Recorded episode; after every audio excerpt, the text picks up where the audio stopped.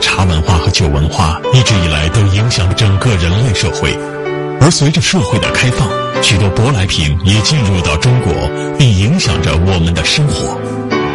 其中最有代表性的便是咖啡和啤酒这两种饮品。到底这些舶来品是何时出现的？在这些熟悉的饮品背后，又有着怎样的故事？本期老梁故事会将为您讲述悉又陌生的国外饮品。观众朋友们，大家好，欢迎您收看由踏浪电动车冠名赞助播出的老梁故事会，我是老梁。您可以通过登录优酷网或者新浪娱乐来了解我们节目一些最新的动态。那么这周啊，我给大家说了酒和茶这两种饮料，应该说呢，这大多数都是咱们中国的东西。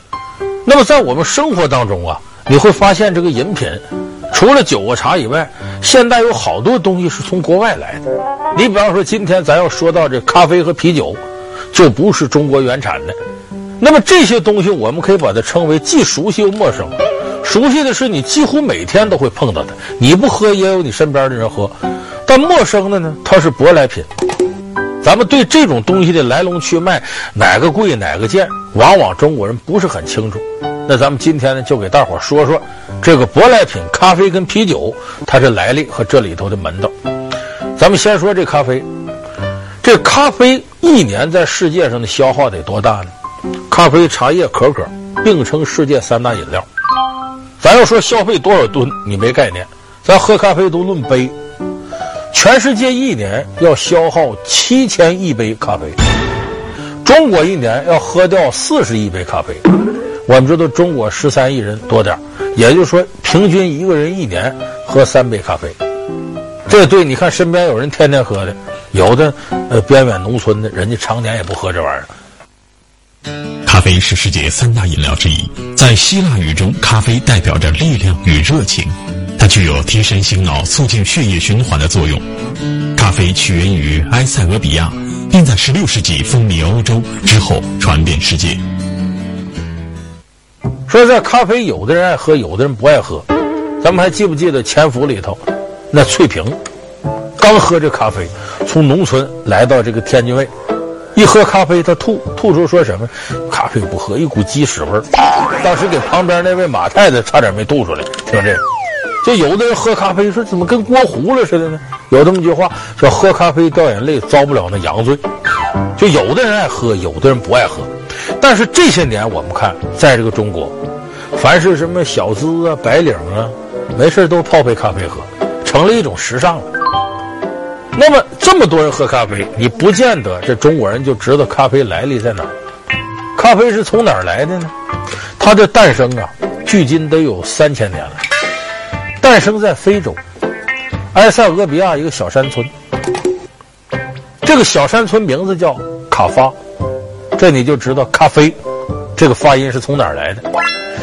说这山村里头有个牧羊人，哎，放羊。有一天呢，他把这羊赶到一个陌生的一个区域去了。原来那地方草都吃没了，越走越远，到一个很陌生区。哎，一看这儿有树，树上面结一种红果实，不知道是啥。这牧羊人呢，躺那困了就睡着了。醒了之后呢，一看自个儿放那些羊啊，都在吃这个树上结那个红果实。那红果实里边还有一个个豆什么的，他也没在意，赶着羊就回去了。回去了，正常这个羊啊，它有它作息规律，也就是说天黑了以后呢，羊入圈了，一般都睡觉了。这个牧羊人回到屋里头，往前这个羊圈是静悄悄的，今天晚上突然间就羊叫唤挺大声。他到羊圈打开圈门一看，里头羊没一个睡觉的，瞪挺大眼珠子，活蹦乱跳的。这儿跑啊，那儿跑的都是，这这是干嘛？这个点不睡觉是干嘛？这春晚呢？这是这点不睡觉？哎，他就奇怪是怎么回事？哦，突然间想起来了，这个羊这么兴奋，这可白天吃的东西跟往天不一样。所以第二天呢，这牧羊人好奇，又到了那片区域，自个儿采一些果子来，一看红果里头有豆，哎，那就是咖啡豆。拿回来，他把这个东西呢，就煮成粥。然后自个儿喝下去。到了晚上，果不其然，他眼珠瞪溜圆，睡不着觉了。心里一琢磨，这不是春晚，这是网络春晚。他来劲了。所以这个跟周围人一说，说这个东西吃完了你不睡觉精神，旁边的人就把这个东西一点点扩大，大伙把它研成沫，冲成水，因为熬粥这费劲嘛。这是咖啡最早来历。由于这个村子叫卡发，所以后来音译翻译过，就改成咖啡了。咖啡的起源众说纷纭，但最被人们接受的便是牧羊人之说。于是埃塞俄比亚也成为了咖啡的故乡。至今，非洲仍是咖啡豆的最大产地之一。但这种如今到处都能喝到的饮品，在16世纪的欧洲却成为了一种奢侈品。那么一开始咖啡啊，开始往外流传的时候，欧美好多地区人一喝，哎呀，这个东西真好喝，还提神。当时土耳其人先下手为强。那时候土耳其后来我们说建了奥斯曼土耳其帝国，他的人先跑到非洲，把这个种咖啡的地方控制住。然后他也移植，但有一点，移植归移植，我这块种归种，我管这些种植区域，但是我绝不让任何一个咖啡种子流传到外头去。这你只能买我的咖啡，你自个儿种不了。所以这西方好多人爱喝咖啡，土耳其人发了大财了。后来有个荷兰人琢磨，这能发财，千方百计的冒着生命危险到土耳其把咖啡种子偷出来了。自那以后，这个咖啡种子遍布了欧洲。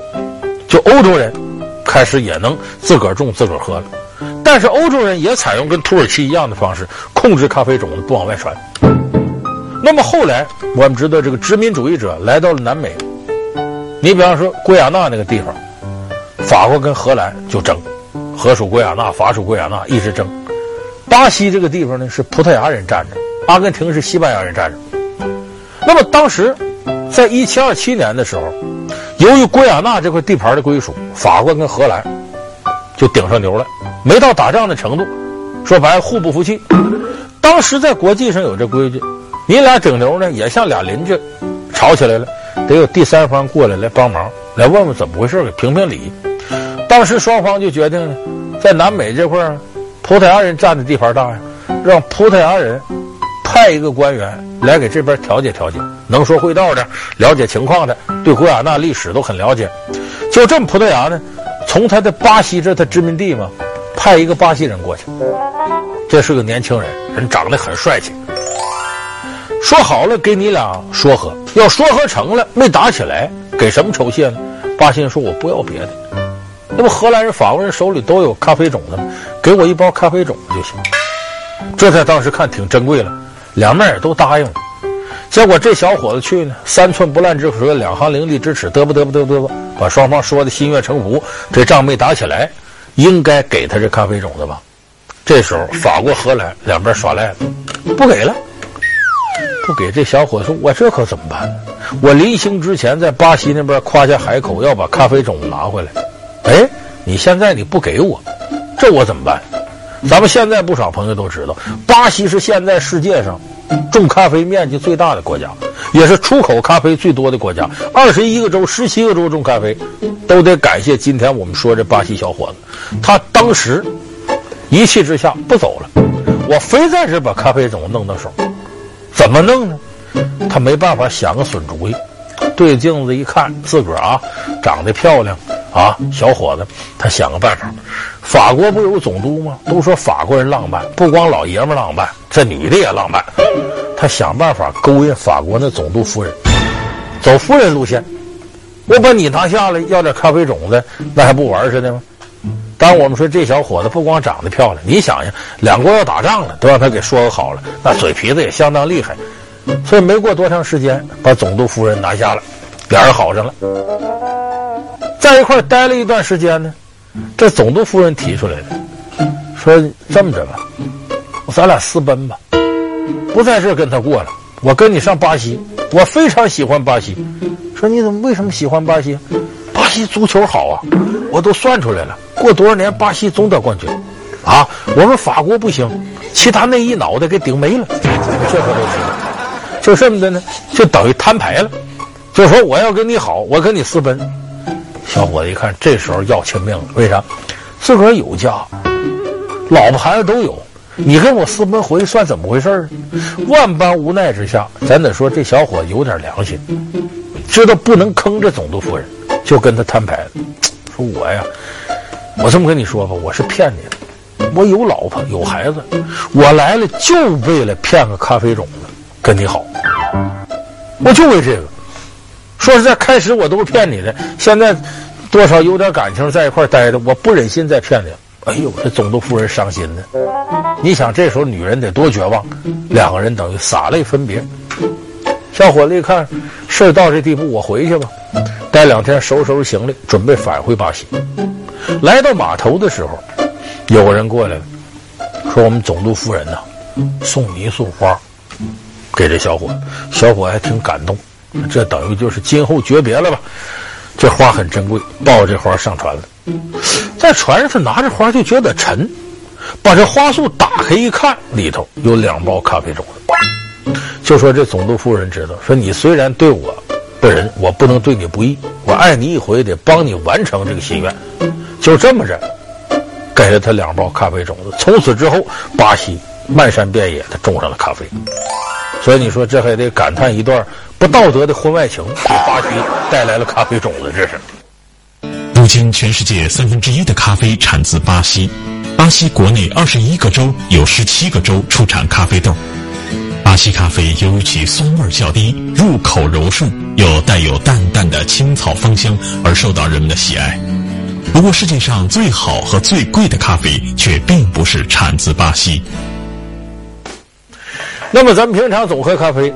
咱有不少朋友，我有品位，我我我到这个这个星巴克哪儿去？我又什么这这拿铁的，又又什么卡布奇诺的。其实那个不是顶级咖啡，那卡布奇诺我说恶心点，就跟那吐的沫子似的，你看着那能喝吗？真正顶级的咖啡是什么？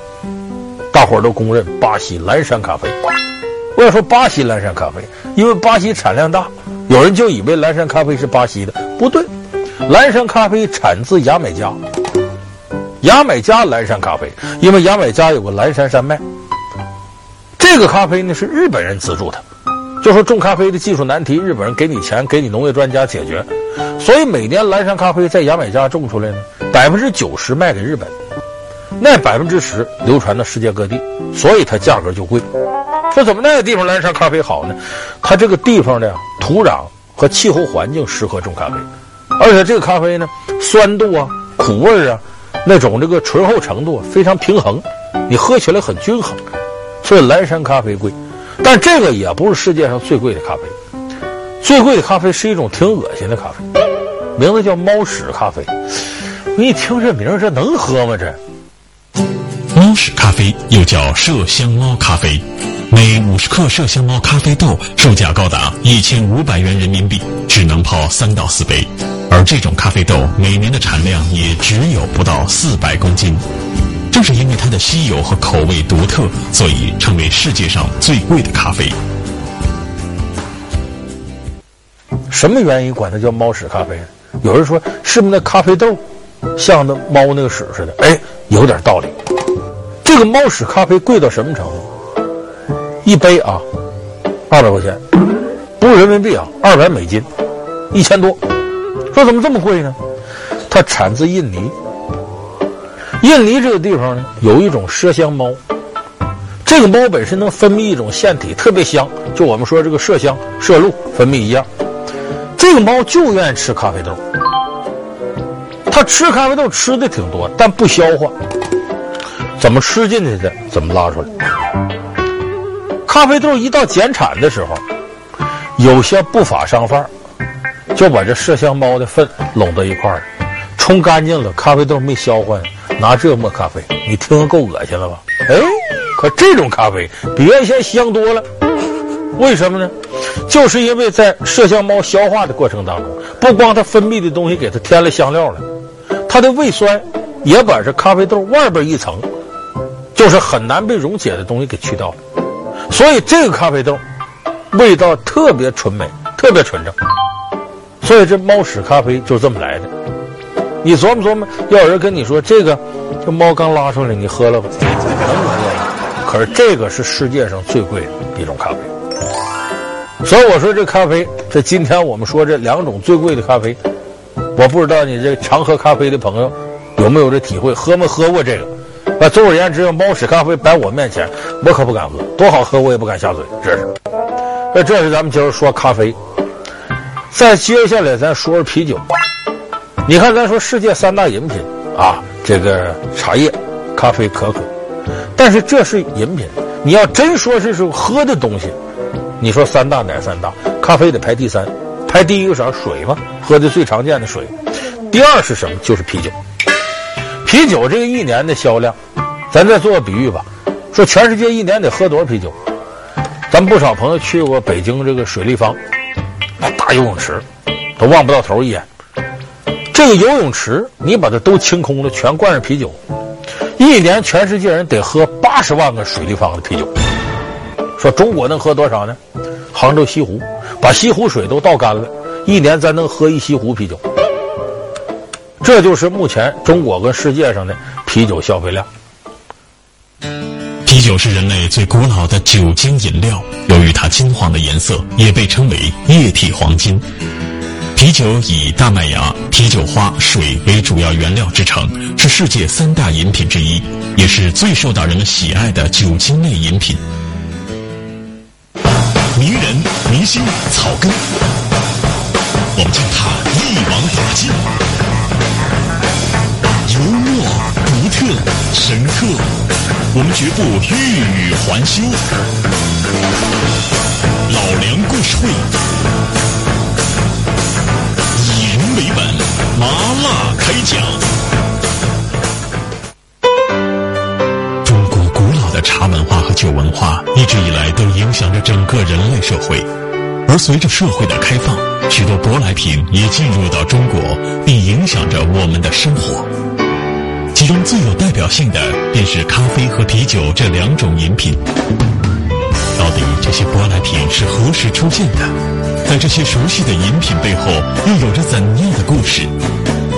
本期老梁故事会将为您讲述熟悉又陌生的国外饮品。啤酒是人类最古老的酒精饮料，由于它金黄的颜色，也被称为液体黄金。啤酒以大麦芽、啤酒花、水为主要原料制成，是世界三大饮品之一，也是最受到人们喜爱的酒精类饮品。那么，咱先说啤酒怎么来的呢？啤酒的历史得比这咖啡还得早五千年，就八千年前。啤酒诞生自哪儿呢？美索不达米亚平原，什么地方？就现在伊拉克那儿，底格里斯河和幼发拉底河两河流域。那个时候呢，人类还没有进入成熟的农业时期，就说我种庄稼、种麦子、种大米没有，只是自然生长的一些谷物啊，像麦子，他们采集回来，然后这边采集这个，女的去采这个，男的狩猎，哎，这个维持人类生存，当食品。那么当时呢，采了很多谷物，有一年也是丰收了，但不是他们种的，老天爷给的，弄了一堆麦子。这一堆麦子集中堆到广场上，庆贺丰收嘛，也跟中国人耍龙灯似的，大伙在一块举着火把，又唱又跳的。正唱着跳着呢，天降暴雨，赶紧跑吧，没地方找地方躲雨去吧，散开了，躲到个山洞里，一晚上雨没停，睡觉吧。第二天睡到日上三竿，这些人起来，哎呀，咱还那么些麦子呢，过去看去，一看可毁了，这个雨哗哗一下把麦子一冲。那麦粒都看不着了，全变成黑乎乎的水了。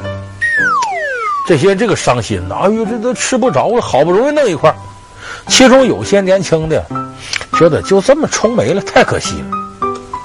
抓了一把冲出来的水喝一口，呀，这么好喝呀！这个东西，你看，这里头就是大麦和水发酵，这就啤酒的原理。旁边一喝，哎，喝完了还晕乎乎的，舒坦。就这么着，啤酒才开始出现。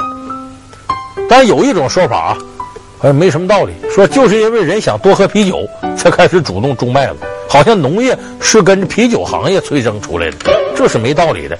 但也说明早期的时候啊，这个啤酒它诞生这个过程是很合理的。那么后来这个啤酒呢，一点点传入到欧洲，欧洲人酿啤酒啊，它非常严格，那么严格，比方说。我这啤酒里头搁什么不搁什么，但是一点点有人发现呢，我要想喝点别的味儿的呢，我就加点香料，我再加点酒精，要追求刺激。可是这下坏了，这个配方改变了，不少欧洲人喝死了。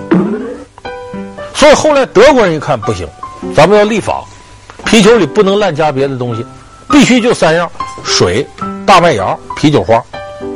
所以咱们现在一看啤酒上标十一度、十度，那不是酒精度数，哎，那是大麦发酵的那种度数。德国无疑是最喜爱啤酒的国家，每年在德国国内要举办无数与啤酒有关的节日庆典和活动，而德国啤酒也由于它的纯正，成为世界上口味最好的啤酒。这便是源于十九世纪颁布的啤酒法令。被称作“方脑壳”，做事严谨的德国人一直都遵循这一法令，而这也是德国啤酒为何最纯正的原因。所以定死了这三样，别的国家有的加香料加什么，唯独德国不动。所以这么些年来，我们一说啤酒，慕尼黑啤酒，德国有啤酒节，中国咱们有不少的那个呃慕尼黑啤酒房，你进里边一喝，什么黑啤酒、红啤酒。黄啤酒喝着好喝纯正，就是德国人他用这种兢兢业业的精神，把啤酒这种纯粹的酿制方法一直延续到现在。所以咱们现在喝德国啤酒最纯正，而且德国人酷爱啤酒。德国那家里头啊，每个家庭里头两个水龙头，两个水表，干嘛呢？一个水龙头是水，另一个水龙头是啤酒，就啤酒管直接到你家。所以可见德国人是多么的热爱啤酒这个。所以每年你看德国举办了各种各样啤酒节。我有一年去德国，那是从海德堡到慕尼黑，正好赶上德国的啤酒节。哎呀，那个盛大场面，咱看着都眼晕。而老外喝啤酒从来不就菜，德国人挺个大肚子，拿一个大杯，我们看像扎啤那个东西，到处跟人碰杯。咱这哈尔滨也是，叫大姑娘喝酒不就菜吗？也是指喝啤酒。而且在德国呢，比方说当年凯泽斯劳滕队和拜仁慕尼黑队两个强队踢球的时候，比方说凯泽斯劳滕队客场打拜仁慕尼黑队，到慕尼黑安联体育场，你就会看到整个凯泽斯劳滕镇上总共大约五万多人口，得有三万多人乘着这个火车呀、地铁呀、其他的交通工具奔慕尼黑去，而且每个人身上在道上就带着啤酒，到了慕尼黑这儿还得接着买啤酒。所以德国人对啤酒这个热爱，就像他们对足球热爱一样，已经深入骨髓了。那么说，中国跟啤酒也有缘分。中国一开始也酿造过啤酒，大约在周朝的时候呢，有人酿造出一种酒叫李。这边是这个酒字旁，这头上面一个曲，下边个豆李。这个其实就早期的啤酒，可是当时那种环境呢，人都喝黄酒，后来喝白酒，嫌这玩意没劲儿。后来这个李呀，一点点就给失传了。其实那就是早期的一种啤酒形态。那么后来西方的啤酒传到中国之后，中国这个啤酒业呀，也是兴旺蓬勃的发展起来了。你比方说我们黑龙江，啊，哈尔滨啤酒，全国闻名，俄罗斯的工艺，包括我们这期节目的编导，他家是青岛人，青岛啤酒，这在中国名气也非常大。每年青岛啤酒节的时候，你去青岛人喝喝着啤酒，吃着海鲜。这个呢，当我我发现很有意思的现象，你在大连也有海鲜，在大连吃海鲜就得喝白酒，再吃点蒜杀着菌。青岛有意思，呃，吃了海鲜喝啤酒不闹肚子，就说明青岛这地方这个啤酒确实挺养人。所以我们看呢，啤酒在现在中国来说呢，已经成了深入寻常百姓家的大众饮品，不再是我们过去那种说你喝白酒喝多了，喝啤酒也有喝多的，但是更多人呢把它当做饮料。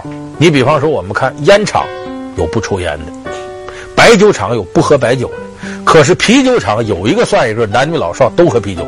我们好多朋友喝的冰镇啤酒，你没喝过带热气儿的啤酒？就啤酒厂里生产线上，刚出来那啤酒。我到啤酒厂采访，我喝过那个，真好喝。所以啤酒厂上上到这个老头下到一些小媳妇大姑娘，都拿那个东西当饮料喝。所以我们说啤酒呢，被称为液体面包，也有养胃健脾的功效。那么这项饮品，我倒觉得它比白酒的度数要低，真的很适合咱们普通老百姓饮用。好，感谢您收看这期老梁故事会。老梁故事会是由踏浪电动车冠名赞助播出的。我们下期节目再见。